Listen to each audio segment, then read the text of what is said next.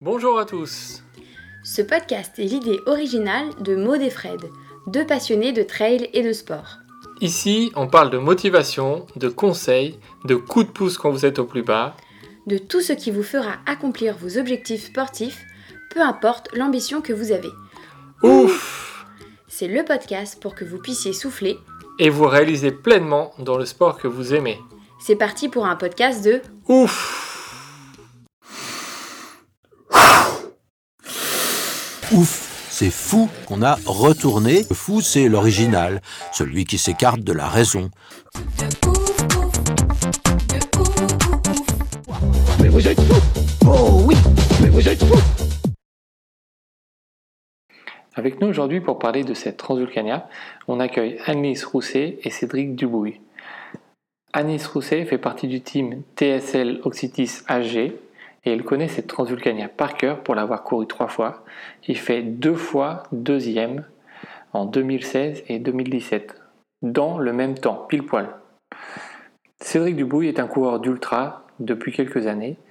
Il est plus un coureur de milieu de peloton qu'Annelise et compte aussi trois participations à la Transvulcania. Deux vrais connaisseurs qui sont donc avec nous. On a voulu proposer une double approche et une double vision sur cette course afin que tout le monde ait les clés de la réussite pour cette épreuve, que vous soyez élite ou non. Alors, c'est parti pour le briefing de course. Bonjour Fred et bonjour à tous. Aujourd'hui, nous allons parler de la Transvulcania qui a lieu sur l'île de la Palma, aux Canaries. Donc c'est une course qui fait 75 km avec 4400 mètres de dénivelé positif. C'est une traversée de l'île par ses crêtes entre les volcans. Il y a à peu près 2000 partants et vous avez 17 heures maximum pour finir cette course, soit une moyenne de 4,4 km/h.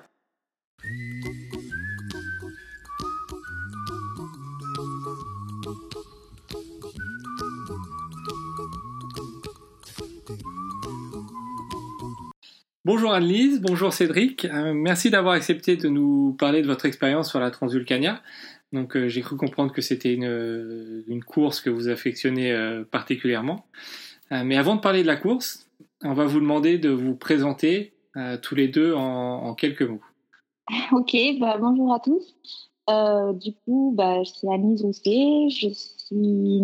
Je, cours depuis maintenant quelques années. Et puis, euh, effectivement, la Transvulcania, je l'ai faite trois fois au total.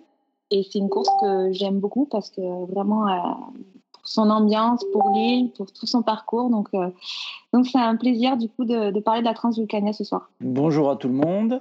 Euh, donc moi Cédric, je pareil, j'ai fait du trail depuis 8-9 ans. Un petit peu dans le même euh, registre qu'Annie, j'ai fait la, la Transvulcania pendant trois éditions en fait. Euh, milieu de peloton. J'ai la chance de l'avoir fini également trois fois. euh, et une course vraiment superbe à la fois par les paysages, l'ambiance et les sensations qu'on peut y ressentir en fait. Alors, donc on va commencer à parler euh, donc de cette course de manière euh, voilà, générale sans rentrer dans les détails du parcours, on y viendra par la suite. Comme disait euh, Fred, vous l'avez couru trois fois cette course. Pourquoi vous y êtes euh, retourné à chaque fois?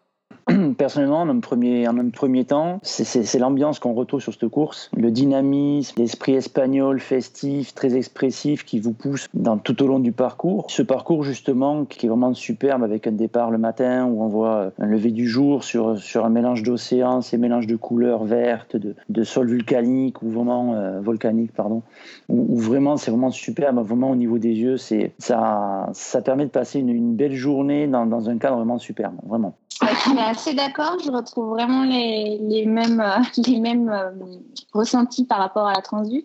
C'est vrai que ben, dès qu'on arrive à La Palma, c'est une toute petite île, La Palma, par rapport aux autres îles des Canaries.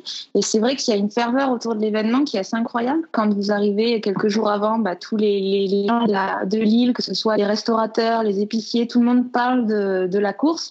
Et c'est vrai qu'il y a une ferveur autour de l'événement qui est assez incroyable. Alors en plus, euh, le principe est assez simple. En fait, on visite l'île en même temps et c'est vrai qu'on suit le GR. Au début, c'est un petit peu déstabilisant parce que du coup, euh, c'est pas balisé comme les courses classiques. À des moments où il n'y a plus, pas de rue balise, on suit le GR de l'île. Et c'est vrai que tout cette, euh, le fait de vraiment visiter l'île du, point du, plus bas de- du phare jusqu'à l'arrivée, ben c'est assez atypique et puis c'est vrai qu'il y a une ferveur autour de l'événement avec des gens qui nous, qui nous encouragent comme comme nulle part ailleurs. Et ça, c'est vrai que ça donne un, un goût d'y revenir. Exactement, je, je, confirme, je confirme. Euh, et sinon, alors selon vous, quelle est la, plus, la, la chose la plus importante qu'il faut prendre sur vous, mettre dans votre sac pour faire cette course? Bah, Moi, j'avais pris les bâtons qui m'ont quand même bien sauvé la vie à chaque édition. Et les bâtons qui, qui, sont quand même assez utiles. D'accord. Et toi, Cédric, le, le, la chose la plus importante? Ben, Ça se résume à ce qu'il nous avait dit au briefing, hein, hydratater beaucoup d'eau euh, euh, pour l'eau, pour la chaleur. Et les bâtons, euh, alors moi, vu que ma vitesse n'est pas la même, je dirais que à mon niveau, c'est peut-être pas indispensable. Mais par contre, c'est vrai que comme on reste beaucoup plus longtemps sur le parcours, on, est un peu plus chargé en eau et euh, c'est indispensable si on veut aller au bout parce que on, euh, on est très vite en altitude, il n'y a pas de, il y a pas d'ombre, il y a, y a peu de vent, le soleil tape fort et c'est vrai que si on veut passer sans trop d'encombre, il faut bien se charger en eau. Ah, tu l'as, tu l'as bien dit. Et sinon, par curiosité, est-ce que vous avez un objet fétiche euh, que vous emportez sur toutes vos courses? Non, pas vraiment. Pas de mon côté en tout cas. Non? Et Cédric? Un objet que je dois mener absolument partout, mais c'est pas quelque chose de fétiche, c'est de l'ordre de l'utile, mais ça se dit pas comme ça. ok, ok. On... Garde-le pour okay. toi. On sait pas ce que c'est, mais on. Non. Je te laisse imaginer, mais. Euh... Non, mais c'est bon. Non, non, voilà. on est samedi, il est 6 h du matin, en bord de mer, au phare de Fuencaliente. Les frontales sont allumées à ce moment-là. À quoi vous pensez sur cette ligne de départ? Alors, c'est un foutoir total. c'est assez surprenant au départ. c'est que, en fait, euh, le gros problème, c'est que je pense que les derniers ont les pieds dans l'eau. Les premiers, ben, on est tous agglutinés euh, sur une toute petite ligne. Et en gros, on a 400 mètres pour essayer de, de se faire sa place pour après attaquer la montée et être un single tout le temps. Je pense qu'il n'y a pas une course qui est aussi folklorique, on va dire, à ce niveau-là, parce que c'est vrai qu'on arrive tous un peu comme on peut au, pied de l'île. On prend, on arrive au départ comme on peut. Il y a des coureurs qui arrivent de, de partout. Et puis voilà, on attend le sprint. Enfin, en tout cas, pour mon, de mon côté, c'était ça. Alors moi, c'est très sympa de voir les élites partir vite comme ça. On les envie beaucoup parce que nous, au milieu du, le, du, peloton, on a plus le risque de se faire piétiner. Ça pousse de tous les côtés. C'est un peu, un petit peu comme les entrées de magasin les jours de solde en fait. Tout le monde essaie d'aller très vite. on essaie de passer par les portes dérobées. On sort du sentier, fait c'est escarpé, avec les risques de, de chute euh, potentielle et arrêter la course aussitôt le départ vu les gravités qu'on peut avoir en termes de, de, de coupure sur ce sol abrasif. Mais c'est vrai que nous, c'est un petit peu la guerre derrière aussi. On essaie de se faire une petite place, mais ça bouscule dans tous les sens, ça coupe les virages. C'est, un petit peu du grand n'importe quoi. Oui, alors moi, pour la petite histoire, moi aussi, je peux, je peux raconter parce que euh, je l'ai faite donc trois fois aussi. Et euh, il y a deux années où j'étais avec, avec Cédric, hein, et, euh, et la troisième année où je l'ai faite, j'étais, euh, j'avais un dossard élite, je ne sais pas pourquoi. Et du coup, j'étais j'étais sur la première ligne. Donc je sais pas si je t'ai gêné euh, à Nice parce que ça n'a pas duré très longtemps. Mais euh, c'était drôle de se retrouver. J'étais vraiment sur la première ligne avec la banderole sur mon ventre. Et je suis parti devant et, euh, et les, les, premiers s'étaient un petit peu trompés. Euh, en haut au lieu de faire le tour du phare à droite ils étaient partis sur la gauche donc je me suis retrouvé été en tête avec 10 mètres d'avance pendant quelques secondes. Euh, du coup j'ai tout de suite coupé mon effort et, et j'ai laissé passer du coup après euh, tout le monde mais mais c'était assez drôle. Donc je confirme les, les deux points de vue euh, ce que ce que vous avez dit ouais. C'est c'est un vrai c'est un vrai foutoir le début Donc, euh, donc là, le top départ est donné. C'est parti pour 74 km. Euh, Est-ce que vous pouvez nous dire à quoi ressemblent les, euh, les deux, trois premiers kilomètres? Bah, du coup, ce qui est, ce qui est magique, en fait, c'est que du coup, on prend ce petit, ce petit single dans la, vraiment dans la terre volcanique. C'est tout est noir, en fait. On est, il fait nuit encore. Et ce qui est assez bluffant, ce qui est vraiment très chouette, c'est ce, ce faisceau de lumière, en fait, qu'on voit du pied du pied du phare, où on voit toutes les, les frontales allumées. Et c'est vrai que c'est assez particulier parce qu'il n'y a pas de végétation, il y a encore personne. Parce qu'en fait, on, donc on part là dans un paysage, en fait, c'est les dernières éruptions qui ont agrandi l'île. Donc c'est une terre totalement vierge qui est que de la de, gravier volcanique et donc personne pas voilà on a le nez dans la poussière on monte ça monte quand même assez fort et puis euh, et puis il y a rien il y a personne et surtout ce, ce, ce commence ce serpent de lumière là depuis le phare qui est vraiment impressionnant et qui commence déjà à nous mettre dans l'ambiance ouais. c'est sympa. Est-ce que toi, euh, quand tu pars devant, donc à part le, les, les, les, tout premiers mètres où il faut se placer et faire le tour du phare, mais est-ce que tu, ça bouchonne devant ou est-ce que es vite, vous êtes vite en ligne euh, et ça passe bien? On va dire, ça se bat un peu, ça se frotte dans les, les, premiers, là, les premiers 400 mètres pour faire le tour du phare. Mais après, globalement, on se met dans, on se met à la queue leu et puis, euh, et puis voilà. Après, chacun a sa place. Mais c'est que c'est important de partir, ben, de partir un peu vite et on, est vraiment obligé sur ce genre de format où c'est fait en noir dès très très très très tôt. Donc du coup, après, non, on se met à la queue leu s'il y a besoin de passer, ça, ça passe assez facilement. Mais euh, non, on n'est pas gêné après. Et toi, Cédric, alors les deux trois premiers kilomètres euh, dans, dans, le peloton, ça ressemble à quoi? Ben, C'est la guerre. Euh, ça joue des coudes. Il y en a qui sortent les bâtons, on comprend pas tout pour tout, c'est dangereux. Mais je suis d'accord avec Anis, ce qui est magnifique, vu de derrière aussi, c'est ce serpent de lumière qui s'étire. Parce qu'en fait, Anis de dos, elle voit la masse, alors que nous, on voit, on voit le serpent vraiment qui s'allonge, qui s'étire. On, on le voit vraiment très loin. Et, c'est vrai que c'est vraiment sympa. C'est vrai qu'on regarde surtout où on met les pieds parce qu'on peut vite se faire mal et on regarde surtout ce qui se passe autour parce que ça arrive de tous les côtés. C'est vraiment folklorique quoi. C'est que les deux trois premiers kilomètres, on a vraiment l'impression de se retrouver sur, euh, je sais pas comment décrire, mais c'est une guerre, une guerre permanente où euh, il faut être vigilant à soi-même pour éviter de se retrouver quatre, à quatre pattes par terre. Mais ça fait partie du truc aussi. On, y va à la Transvulcania pour ça. C'est cette ambiance au départ où c'est un petit peu le rush. Et après beaucoup plus loin, nous par contre, on se retrouve avec des petits groupes de coureurs qui ont à peu près la même vitesse et on se retrouve sensiblement euh, une bonne partie du parcours ensemble, ça peut être sympa également. Mais cette vision du, serpent, euh, j'aime bien le terme, du, serpent lumineux qui s'étire, c'est vraiment très sympa. Mais ça nous fait peur aussi, parce que quand on est où sont déjà les premiers, on comprend les différences de chrono à l'arrivée. déjà, c'est, on n'est pas de la même planète en fait. Alors après ces, ces trois, deux, trois premiers kilomètres, vous avez quand même un peu entamé l'ascension du début de la course, donc pour les 16 premiers kilomètres, qui sont euh, quasiment que montants, pour arriver euh, donc à 1800 mètres d'altitude à Las Deseadas. Est-ce que vous pouvez nous raconter comment se passe cette longue montée? Comment est le terrain? C'est assez éprouvant parce qu'effectivement, il y a ce départ en sprint où on est un peu déjà, on est dans le rouge en fait dès le début. Et c'est vrai que hum, la, première partie est assez rude parce que ça monte tout le temps, ça s'arrête jamais. Il faut courir tout le temps, ça monte assez, ça, monte assez de façon assez constante. Donc c'est vrai qu'il faut, il faut quand même s'employer. Ça court vite et puis on n'a pas trop le choix où il faut se mettre dans le rythme et, avancer. Donc c'est vrai que c'est assez rude pour ça parce que parce que voilà il y a ce départ en trombe et après ben on, est un peu en on est déjà dans le rouge en fait dès le début. C'est ce qui est assez difficile, assez éprouvant. Après, bah, arriver du coup au premier point, il y a tellement déjà une foule de folie qui nous qui nous encourage comme jamais, hein, parce que c'est pareil. Là, on, était, on a vu personne les, les premiers kilomètres d'avant.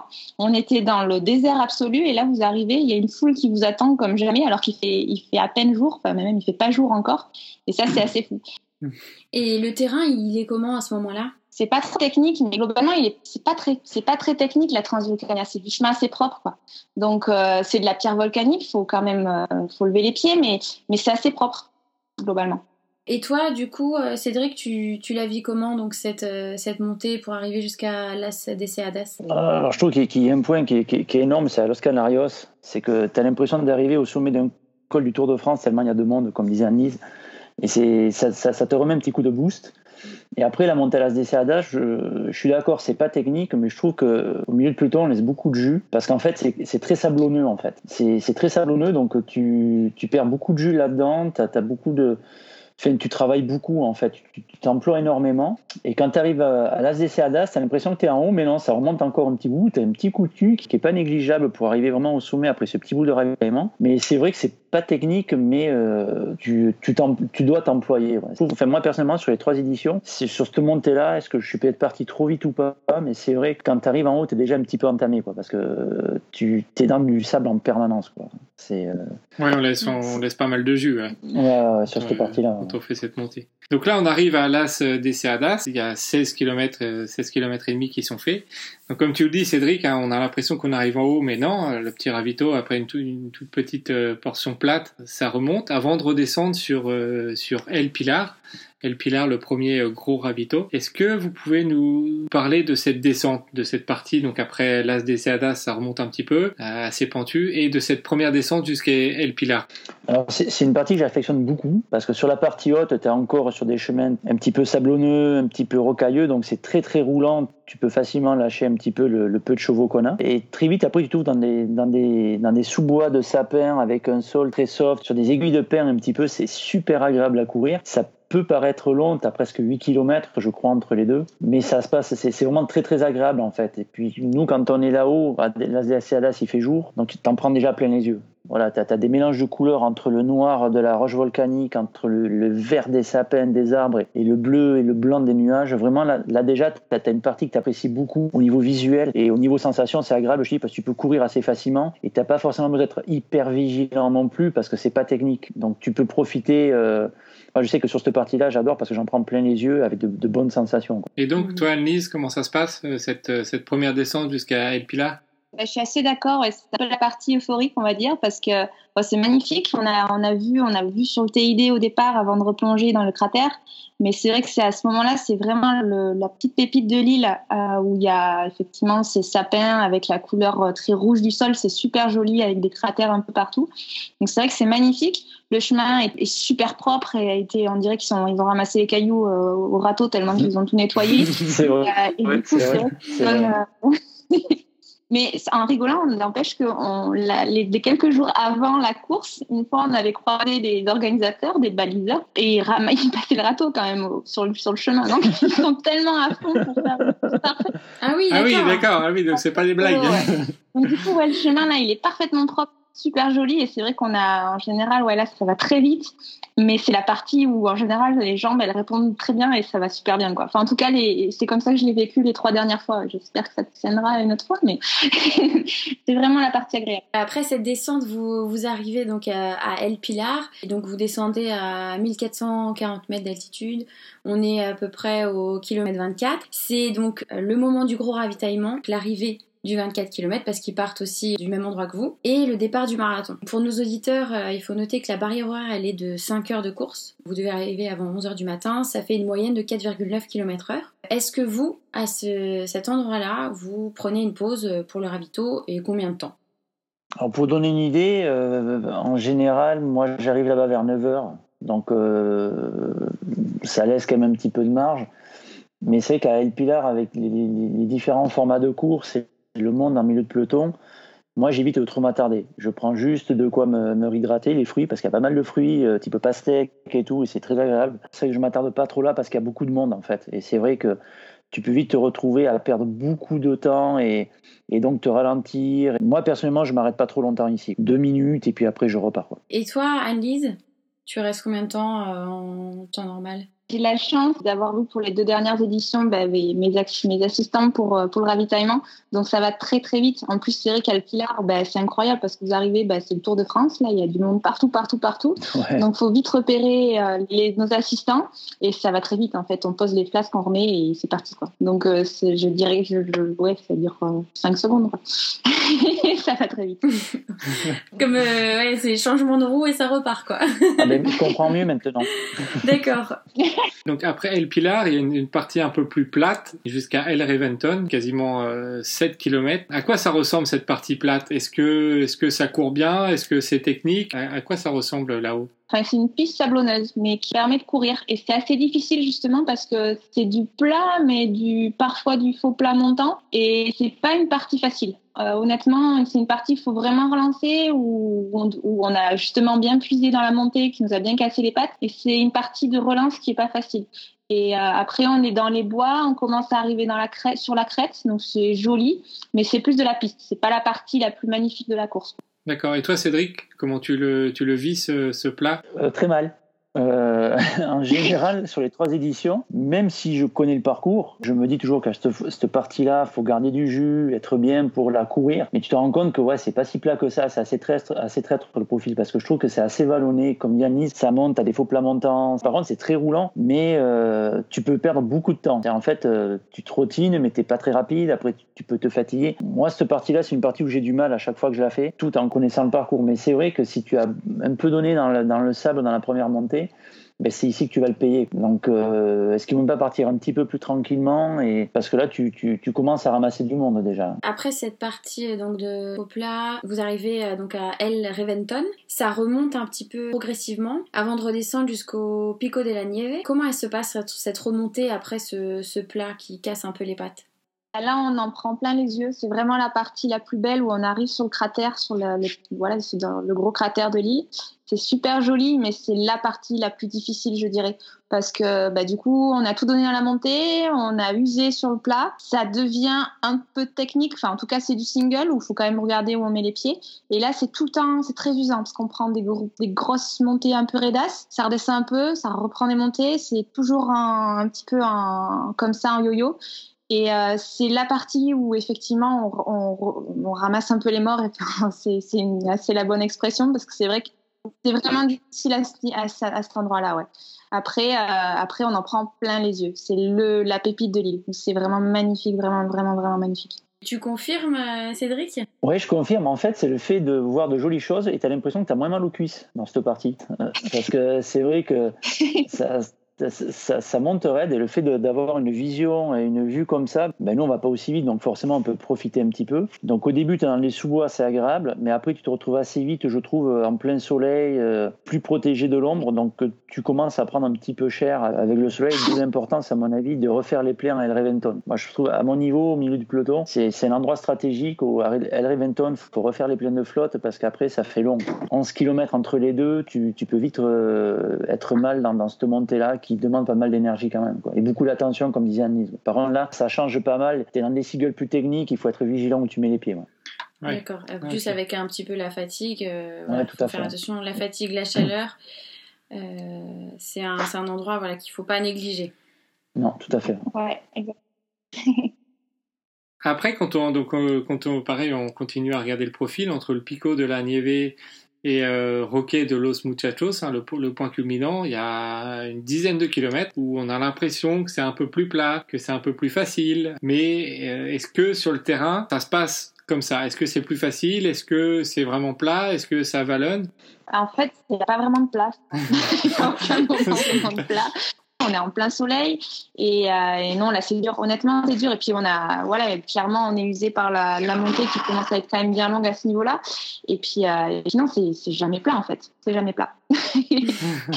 Toi, Cédric, comment tu le vis cette partie, euh, cette longue partie jusqu'au jusqu'au roquet? Disons que déjà pour, pour aller jusqu'au Pico de la Cruz, c'est tu montes, tu descends, tu montes, tu descends, en plein soleil. Donc euh, c'est ça, ça, peut devenir vite compliqué. Et après, tu as l'impression que, en fait, tu vois le roquet de Los Muchachos de loin et tu as l'impression que tu peux le toucher du doigt. Mais c'est juste un rêve ou un mirage à ce niveau-là. Tu vois, c'est euh, c'est que tu montes, tu descends, tu fais le tour, tu as l'impression que tu es à côté, mais tu pas loin. Donc déjà, à ce niveau-là, je pense que quand tu arrives au Pico de la Cruz, tu es à 4 km et demi de, du roquet, mais euh, il faut que tu aies un petit peu un mental au, milieu du peloton parce que tu peux lâcher là parce que tu as l'impression que tu es juste à côté et ça prend du temps malgré tout. Et tu as des passages où tu as des chemins qui sont un petit peu encaissés entre des parois rocheuses et moi, je me souviens de certains endroits où, quand tu passes là-dedans, tu as l'impression de rentrer dans un four sur 15-20 mètres. Le ressort fait un peu, un peu moins chaud et tu re-rentres là-dedans. Et tu as l'impression que tu prends des, montées de température euh, assez, assez intenses, en fait. Et le roquet, tu, tu l'espères euh, longtemps et au moins, au moins y arriver. Parce qu'après, tu espères la descente. Exactement. Et, donc, toi, Anne-Lise, euh, à ce, à ce moment-là de la course, est-ce que tu es en quelle position? Est-ce que tu es déjà en deuxième place? Est-ce que tu sais combien tu as d'avance, combien tu as de retard, euh, ou, euh, ou, tu fais ta course toi euh, et que tu t'occupes pas des autres? Alors, en général, je m'occupe pas des autres et c'est vrai que je regarde, je sais pas, je demande pas les écarts. Je, enfin, je, voilà, je fais ma course et puis advienne que pourra. Après, euh, c'est vrai que j'ai eu la chance les deux dernières où bah, j'étais deux, je savais qu'Ida était devant et était pas du tout euh, impossible à rattraper, ça c'était sûr. Après, j'avais aucune idée des, des, filles de derrière, je savais pas.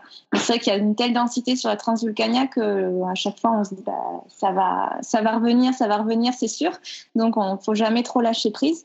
Mais euh, après, voilà, on gère comme on peut. Et c'est vrai que euh, je après voilà on, va en parler après mais la grosse difficulté aussi c'est cette descente et du coup c'est vrai qu'on serrer les dents jusqu'au jusqu'au sommet parce que parce qu'après la descente elle fait très mal et c'est là qu'on peut aussi creuser les écarts ou en perdre énormément aussi ou exploser aussi à ce moment-là quoi. Mais bon, faut faire sa course. C'est vrai que je me je suis pas trop euh, à ce niveau-là, je m'occupe pas trop de ce qui se passe ni devant ni derrière quoi. Je fais ce que je peux. tu fais bien de parler donc du, de la grande descente parce que c'est ce qui vous attend après OK de los Muchachos que vous arrivez enfin à atteindre au 52e kilomètre. Donc là, il y a une deuxième barrière horaire, elle est de 11 heures Donc la moyenne, c'est à peu près 4,7 km/h. Donc devant vous, il y a une énorme descente qui se présente. C'est 18 km et 2400 mètres de dénivelé négatif. C'est énorme. Euh, il n'y a pas beaucoup de descentes aussi longues sur un trail officiel. On va parler euh, au début donc de cette première partie de descente. Est-ce que c'est vraiment de la descente ou il y a des petites surprises, euh, voilà, comme, comme dans les montées que vous avez eues avant? Pour la petite histoire, quand, quand j'ai voulu faire la première, je m'étais, j'avais un, un, fol espoir de me dire, mais je récupérerai pendant ces 18 km. Eh bien, il faut pas rêver. Parce qu'en fait, je crois que c'est la seule course où les Espagnols ont inventé une descente qui monte. Parce que tu as l'impression que tu descends, tu remontes, tu descends, tu remontes gentiment. Et le dénivelé négatif, tu le prends pas si vite que ça, en fait. Et tu laisses un jus énorme. Pour te donner une d'idée, moi, la première année, alors ça a fait rire Annelise, hein, je suis monté plus vite que je suis descendu. La descente, j'ai mis 3 km heure de moyenne. Pour te donner un petit peu le, le carnage du truc. Pas simple. non, pas simple. Il faut surtout pas espérer récupérer là-dedans parce que c'est ce qui va nous achever. Hein. Parce que comme disait Anis, tu peux perdre du temps ou gagner du temps, mais, ça, mais cette descente, elle peut juste t'achever. Si t'as pas des bonnes cuisses, tu arrives en bas, euh, c'est fini. Tu arrives à Tazacorté, c'est mort. Quoi. Surtout le dernier mur, euh, même si tu une belle vue sur l'océan, euh, ça, c'est bon, tu laisses tes pieds et tes cuisses et tu ramasses tes jambes. D'accord. Et, et, du, et du coup, toi, Anise, tu, tu l'as vécu pareil? Oui, mais à 12 km/h, ouais, c'est ça, ça a été non, mais vraiment, je suis tout à fait d'accord parce qu'effectivement, au départ, elle, met, elle se met un peu de temps à arriver cette descente pour de vrai parce qu'on commence à descendre, on est content et puis en fait, ça remonte, ça descend, ça remonte. Donc, c'est vrai que c'est difficile. Et par contre, quand ça commence à descendre, ben, c'est un carnage. Et c'est vrai que je me rappelle la première année, j'étais trois au début de la première descente, je crois, et je me fais passer, du coup, je sais plus, ouais, vraiment au milieu de la descente. Et c'est vrai que là, je voyais les filles qui descendaient. Moi, j'avais les jambes mais déchirées. J'avais tellement mal partout. C'était affreux. J'étais pas prête vraiment à faire des aussi longs et aussi longtemps, quoi. Et, euh, et, en fait, les deux dernières éditions sont mieux passées, où je pense qu'on avait mieux préparé à ce niveau-là. Et puis, bon, musculairement, on commençait à être un peu plus près. Mais c'est vrai qu'elle fait très, très mal parce que ben, on encaisse, elle est longue, c'est des gros pourcentages. Et puis alors là où ça nous achève, et à chaque fois c'est un supplice, c'est qu'on arrive dans, dans les bananeries où on traverse des routes. Enfin, il n'y a pas beaucoup de routes, hein, mais ah ouais. c'est 100 mètres avec un pourcentage qui est énorme et ça fait mal, ça fait très très mal, où il fait très chaud. Et même jusqu'à la fin, on arrive au port, ben, vous avez une espèce de, de voie romaine, là, une, une, sentier pavé magnifique, ça s'arrête jamais. Et c'est vrai qu'elle fait très très mal cette, cette descente et je pense qu'il y en a beaucoup qui, qui perdent la course aussi à ce, à ce niveau-là, ou qui perdent les jambes effectivement. elle fait très mal. Donc faut vraiment vraiment pas négliger cette descente euh, pour les auditeurs qui vont nous écouter. Les montées, c'est, elles sont compliquées, mais la descente, euh, on a l'impression, d'après ce que vous dites, c'est la partie, euh, on va dire, la plus critique. Ah. On peut tout faire, les jambes, les cuisses, tout quoi. C'est vrai que c'est très très, elle est très dure. ah oui, oui. D'accord. Donc faut vraiment vraiment regarder sous le pied, euh, voilà, jusqu'à Roque de los Muchachos. Exactement. Quoi. Vraiment. Petite précision sur le, sur le terrain. Est-ce que donc c'est long, euh, c'est pentu, mais au niveau du, de la technicité, est-ce que vous pouvez apporter des petites précisions? Est-ce que c'est ça reste quand même roulant ou il y a beaucoup de, de parties euh, techniques hein? Même, même si je connais la réponse à cette question, je vais vous laisser l'expliquer. Ouais, ben, elle n'est pas très technique. Enfin, c'est pas très technique comme ça peut être, je sais pas, dans les sentiers des Templiers où il y a des pierres qui roulent partout. Après, il faut quand même faire attention où on met les pieds. C'est du single, c'est quasiment tout le temps du single. Et le chemin est propre, mais c'est quand même de la, ben, de la roche volcanique. Ça tape. Il y a, rarement des moments en sous-bois où il y a les épines qui nous protègent un peu. Le reste du temps, c'est que de la, pierre. Et c'est vrai que ça fait mal parce que parce que c'est du sol très dur et même s'il n'y a pas de technicité, elle, casse les jambes quoi. En tout cas, moi je, je, vois un peu comme ça. Cédric, tu confirmes? Non, non. non, non, non. Moi, je dis, je sais qu'il y a des parties un peu moins techniques, mais il y a des portions, je me souviens, tu as l'impression que c'était bombardé. Tu as l'impression qu'il y a une éruption volcanique, que ça a bombardé le caillou, là, et tu as des chemins, tu as des trous, des bosses, des, des fissures. Tu peux y laisser ta cheville à chaque que des postes de pied. Quoi. Franchement, si t'es pas vigilant, si t'as pas un minimum de vigilance dans certaines portions, mais tu peux y laisser tes chevilles. Quoi. Et puis une chute ici, tu t'ouvres un bras, tu voilà, c'est très très abrasif. Je pense qu'il faut garder ça à l'esprit aussi. Je trouve que moi, à mon niveau, il y, a peu de répit. Il y a peu d'endroits où tu peux essayer de, relancer, sauf un peu sur la fin. Mais ça demande tellement d'attention, cette descente, pour éviter de te mettre trop tard. Et tu as tellement mal aux cuisses, tu as mal partout, il fait chaud tu espères ultimer, quand tu arrives à ultimer, tu prends des douches de piché, tu repars, tu penses respirer, mais c'est pareil. Comme bien le Nice, tu très... alors ce qui est bien, c'est que tu as très peu de bitume, mais le bitume que tu mais c'est du, je sais pas, je sais pas si ça peut être du 40%, mais tu as l'impression que si tu Ouais, t'en ça- pas, t'as l'impression que si tu t'en es bras en arrière, tu touches la route, quoi. C'est juste euh, impitoyable pour les cuisses, quoi. Donc tu parlais justement du, du ravito euh, El Timé là qui est euh, au milieu de la descente. Est-ce que vous pouvez parler de ce ravito? Est-ce que c'est important de s'y arrêter ou vous filez tout droit vous? Ben, moi, je me suis jamais arrêtée à Altimé. J'attendais le, le port. D'accord. Et Cédric, est-ce que c'est est-ce que t'es un petit peu comme moi? Est-ce que tu tu t'arrêtes un quart d'heure euh, à récupérer et à te à te mouiller un petit peu la tête? Ah, mais moi, je suis obligé de m'arrêter à Eltimé. Pour deux raisons. C'est qu'il y a une pastèque qui est excellente. Et la deuxième, c'est que j'attends les douches d'eau froide avec impatience parce que c'est chaud. T'es peut-être à 9, 10, 9 heures de course à peu près, quelque chose comme ça. Euh, T'as laissé beaucoup de jus. Tu sais ce qui t'attend derrière encore en verticalité. Donc ouais, je- à cet endroit-là, je crois que c'est presque l'endroit, on va dire, où je m'arrête presque le plus longtemps. C'est un endroit, ouais. Je m'arrêterai je m'arrêterai moins à Roquet, mais plus à Eltimé, par exemple. D'accord. Ok. ok. Donc ça c'est un c'est un bon conseil. Juste à préciser, del Mu- de los Muchachos, t'es sous une tente, il fait 50 degrés là-dessous, il y a du monde, c'est suffocant, tu, fait, tu peux pas rester là-desssus, quoi, c'est- pas possible. bien s'arrêter à El Timé euh, pour reprendre des forces et du coup finir cette descente euh, infernale euh, et arriver du coup au bord de la mer, d'ailleurs donc à Puerto Tazacorte. Donc c'est d'ailleurs l'arrivée du marathon ici, mais pour euh, l'ultramarathon c'est pas fini. Mhm. Ouais. Il y a euh, bien sûr une remontée après cette descente infernale. On imagine que remonter après cette descente, euh, ça doit être un petit peu démoralisant. Quand on arrive, on se dit bon bah c'est fini, c'est pas possible. Ben non non non en fait non. c'est terrible. Le- la remontée après. Mais bon, maintenant on le sait, on est habitué. Et toi, Cédric, est-ce que ça te démoralise ou tu dis bon, allez, c'est bon, c'est la fin euh? Non, parce que je crois qu'à ce niveau-là, je suis presque dans un état second, je me rends plus trop compte de ce que je fais. Non, non, euh, toute blague mise à part. C'est plus la partie canyon euh, dans la rivière asséchée qui est difficile parce qu'il faut relancer, il faut recourir sur du plat. Donc c'est vrai qu'au niveau mécanique, ça change un petit peu tout ce qu'on a fait auparavant. C'est un peu perturbant. Après les montées, ouais, à travers les bananeraies, c'est vrai que ça monte raide, mais c'est pas très long. Il doit y avoir 300 mètres de dénivelé. Donc je dirais que c'est une partie pour moi qui se fait bien. Je dis pas que c'est facile, mais on sait que ça commence à sentir l'écurie. C'est pas la partie la plus compliquée. C'était vraiment la partie canyon où pareil tu recours dans du sable, dans des choses pas très stables. Il fait très chaud aussi. Après la montée, tu prends le rythme et puis voilà, tu le gardes jusqu'en haut. Mais 300 mètres de dénivelé après ce qu'on a fait, voilà dans la tête, tu débranches un peu le cerveau et t'es parti. Et est-ce que au ravito de Puerto de Tazacorte, vous arrêtez? Ouais, enfin c'est pareil. Du coup, je me, je, je me mouille la tête et parce que vraiment il fait très très chaud dans le canyon et puis dans la remontée. Mais sinon, je pareil, je m'arrête pas en fait. Je, je file. Tu traces et voilà, tu vas arriver, c'est ça? Exactement. Toi, Cédric, tu reprends un peu des forces avant cette remontée? Ouais, je prends surtout la bonne douche parce qu'ils ont, ils ont une bonne idée d'installer un portique avec des pommeaux douche, euh, de douche où tu passes systématiquement dessous. Donc moi, je dois avoir un système, je sais pas ce que je fais, je fais plusieurs allers-retours là-dessous.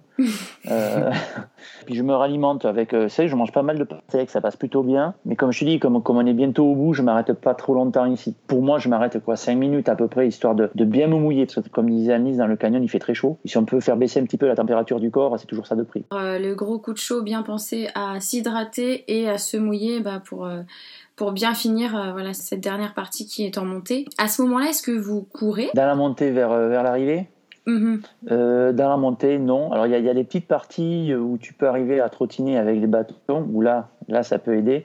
Mais de là à courir, non. Par contre, quand tu arrives au sommet, oui, tout le reste, tu peux le faire en courant. Parce qu'il y a tellement de monde qui te pousse. Avec, pour anecdote, au sommet de la bosse, un riverain qui installe une sono, il se prend pour un DJ avec une poire qui t'arrose. Enfin, juste génial, quoi. T'en- T'entends la sono de loin. Et franchement, le mec, il, il est terrible. Et à partir de là, tu es, un gauche, tu arrives sur le faux plat montant, et, euh, et là, voilà, tu es à l'arrivée, tu as les jambes qui sont toutes neuves, tu as l'impression, et voilà, avec l'ambiance qu'il y a, tout ça. T'es transporté Ouais, tu es transporté, c'est ça, ouais, ouais. C'est, c'est vraiment, tu as l'impression, les, les gens, comme disait Annelise, ils vivent pour ça. Des animaux, des vengas, tu entends ça toute la journée, et franchement, c'est un réconfort tout au long des kilomètres, vraiment euh, un support qui aide vraiment, quoi. D'accord. Et, et toi, du coup, Anne-Lise, dans ces dernières montées avant l'arrivée et l'arrivée, tu, euh, tu cours? En général, je suis dans le rouge, voire le violet passé. Là, ça commence à être très, très, très, très dur. Donc, euh, ben, oui, j'essaye de courir dans le canyon sec. Là, quand on remonte, ce, enfin, faux plat montant, là, ben là, je cours. Il faut courir de toute façon. Après, dans la partie, dans les 300 mètres vraiment là de montée, euh, je peux pas courir, mais je sais pas s'il y a beaucoup de monde. Comme je dis, voilà, je suis en, en mode euh, automatique. Après, euh, voilà, j'appuie sur les bâtons et puis jusqu'au sommet de la bosse. Après, par contre, c'est vrai que ça, on arrive en fait sur cette, euh, sur cette grande avenue, sur une grande route. Et là, il y a tous les enfants qui sortent des, des bistrots, qui viennent nous mmh. taper dans la main. Il y a une foule. Et ça fait vraiment comme la, comme au Tour de France, quand, les, quand on voit les derniers cyclistes qui arrivent, quoi, c'est impressionnant.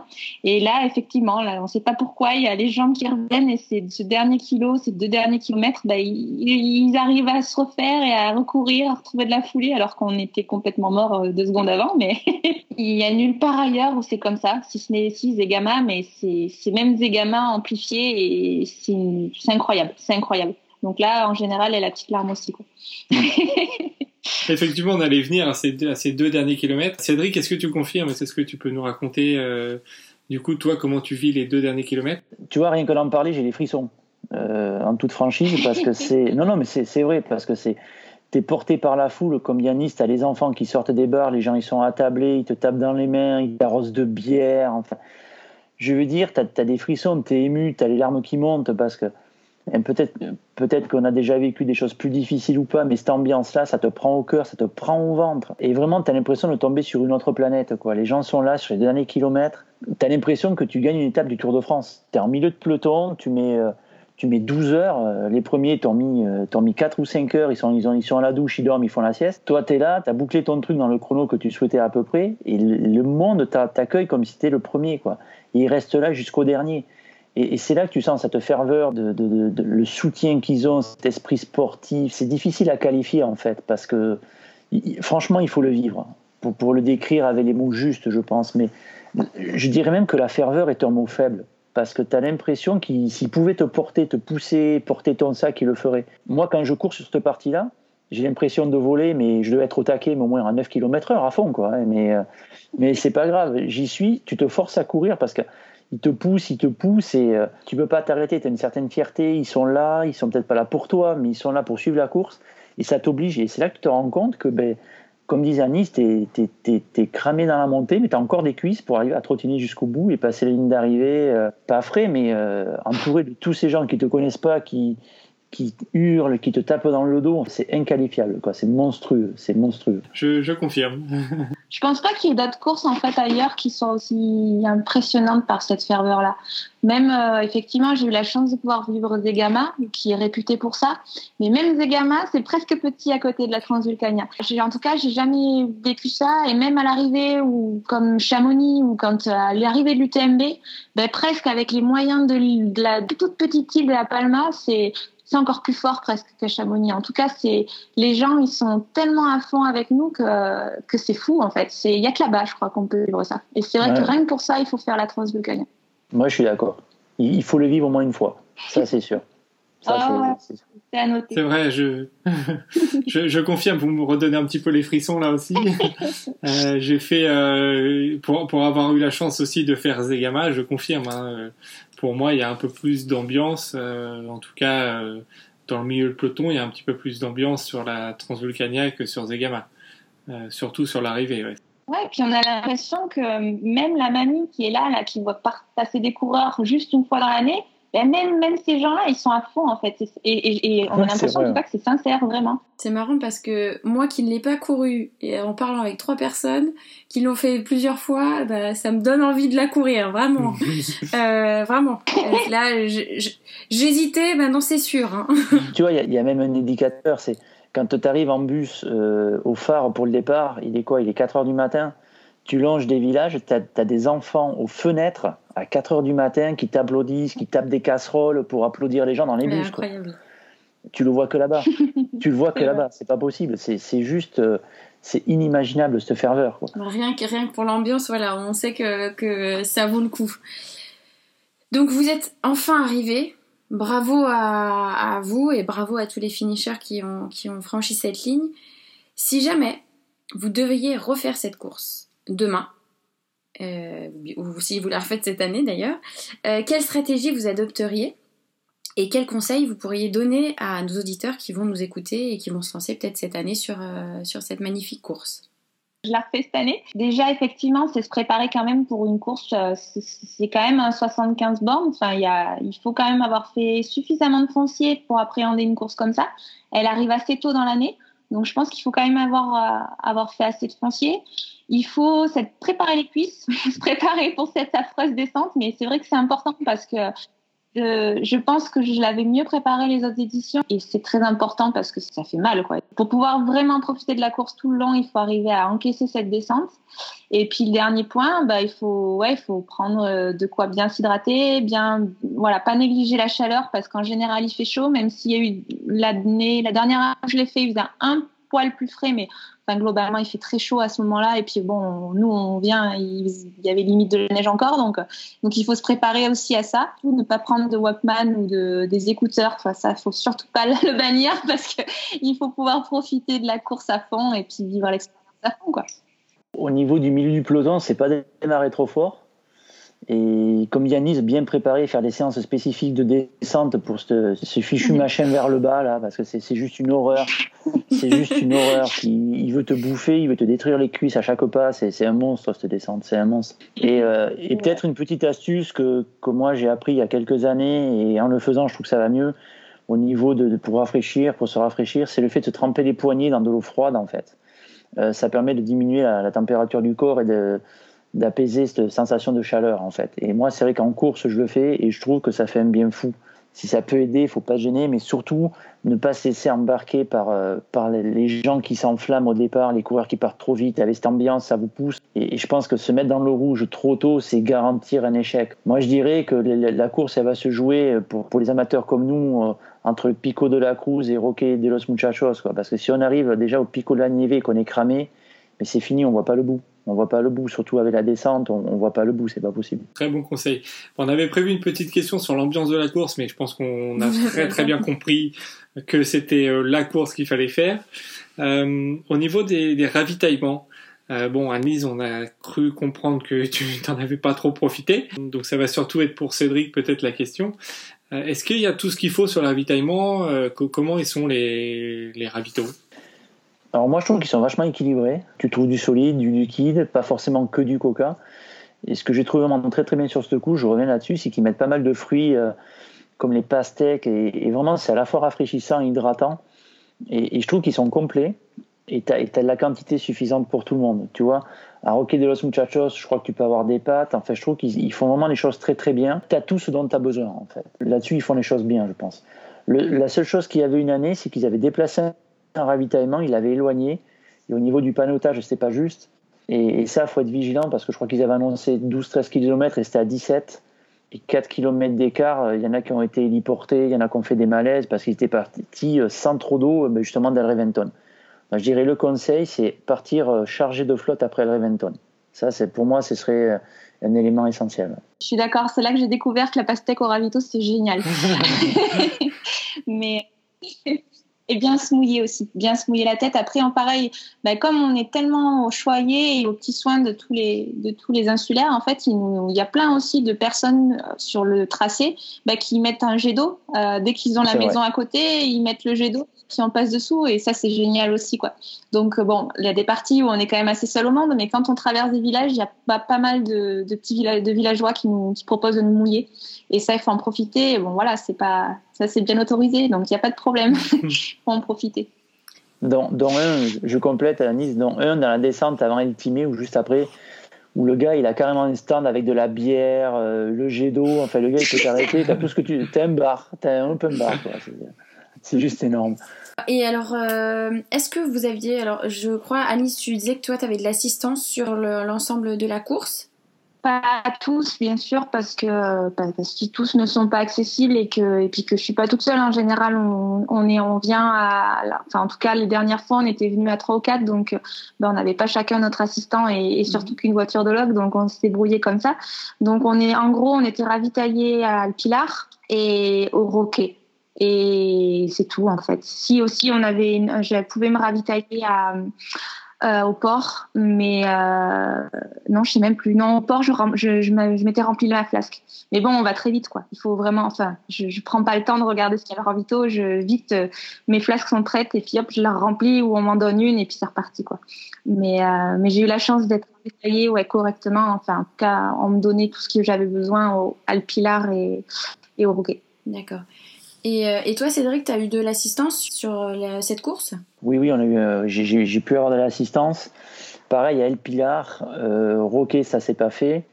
Après, ça a été euh, à tasse corté parce que bah, ils ont profité de la plage. Mais euh, euh, parce qu'il faut aussi dire que l'assistance c'est pas toujours simple. Il faut quand même, quand on euh, quand on fait une course, leur laisser un petit peu un petit peu de plaisir quand même. hein. Donc euh, on a été sympa. Mais je veux dire, ouais, El Pilar en plus c'est vachement agréable pour la pour l'assistance parce qu'il y a un parc pour les enfants, c'est à l'ombre, c'est vraiment un coin très très agréable en plus pour l'assistance, je dirais. Roquet, c'est très c'est très accessible, mais en plus il y a un point de vue juste magnifique. Et, euh, et au port de Tazacorte, à part profiter de l'océan euh, et des jolies maisons colorées. Mais ouais, sur ces deux points essentiels, Pilar et Roquet, ça peut être sympa. ouais. C'est pas facile parce que parce qu'en gros, ils se tapent tout, tout pile. C'est quoi. ça, c'est ça. Donc avec la petite fille, les, les, les ont tendance à fumer un peu, ouais. Mais euh, ouais, ouais, en gros, c'est pas c'est pas évident. Mais souvent sur les îles comme ça, c'est pas y a pas assez accessible, mais sans l'être trop. Et du coup, euh, pour les assistants, c'est compliqué. Est-ce que euh, vous avez un dernier mot pour parler de cette course, quelque chose que vous n'avez pas encore dit, ou voilà une dernière pensée pour, pour tous ceux qui nous écoutent? Un dernier petit mot sur cette course. Bah, il faut y aller, hein. Il faut y aller à la Transvulcania. C'est vraiment une course. Ça, je pense qu'il faut absolument la cocher une fois dans sa vie, c'est tout. C'est simple, mais Ouais. euh, ça résume, ça résume le truc, quoi. Ben, je dirais que ouais, je suis entièrement d'accord. Je pense que il y, a- il y a tout un tas d'autres courses d'ultra trail qui sont extrêmement médiatisées, qui valent le coup, bien sûr. Mais je pense que celle-ci, pour moi, c'est la course. C'est the course. Venga, venga, venga. D'accord. Bon, bah, c'est simple. bah, je, bon, je, je peux que confirmer, hein. effectivement. euh, je l'ai faite trois fois et je pense que je la referai un jour. Ben, ça, ça euh, peut s'organiser, ça. Forcément. Voilà. forcément. on va, on va s'organiser De ça. toute façon, moi, je vais la faire, donc euh, il faudra, il faudra y retourner. On a terminé avec cette partie, un briefing de course, hein, qui est qu'on a assez, euh, qu'on a bien détaillé, je pense.